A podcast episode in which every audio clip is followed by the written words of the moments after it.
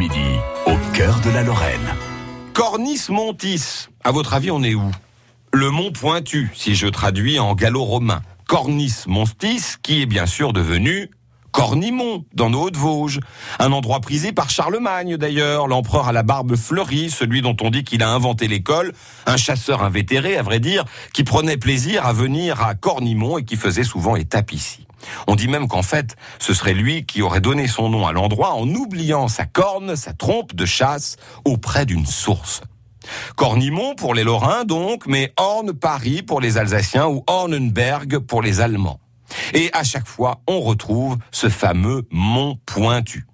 On sait que le premier village de Cornimont s'est établi aux alentours de l'an 900, ça ne date pas d'hier, le long de la haute vallée de la Moselotte, qui était un, moyen de communication important euh, entre des monastères notamment. Mais la première mention véritable de Cornimont, elle est beaucoup plus récente à l'échelle de l'histoire, puisqu'elle date de 1345. Relevant du banc de Vagney, du bailliage de Remiremont, son église Saint-Barthélemy sera sous longtemps une annexe de Saulsure-sur-Moselotte. Cornimont devient chef-lieu de canton au moment de la Révolution et de la création des départements, mais elle va perdre ce statut au profit de Saulsure quelques années plus tard. Notez que Travexin fait partie de Cornimont et possède d'ailleurs sa propre église très jolie. La fortune de Cornimont, ce seront les industries textiles qui feront bosser bien du monde avant de décliner il y a un bon moment maintenant.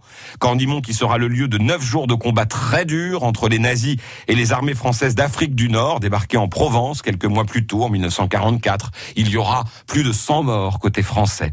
Mais miraculeusement, la commune sera une des rares communes des Vosges à n'être pas détruite en 1945. Le curé de l'époque fera d'ailleurs bâtir une immense statue de la Vierge en mémoire de cela.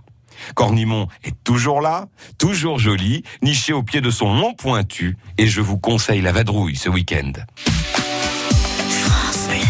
France Bleu Lorraine.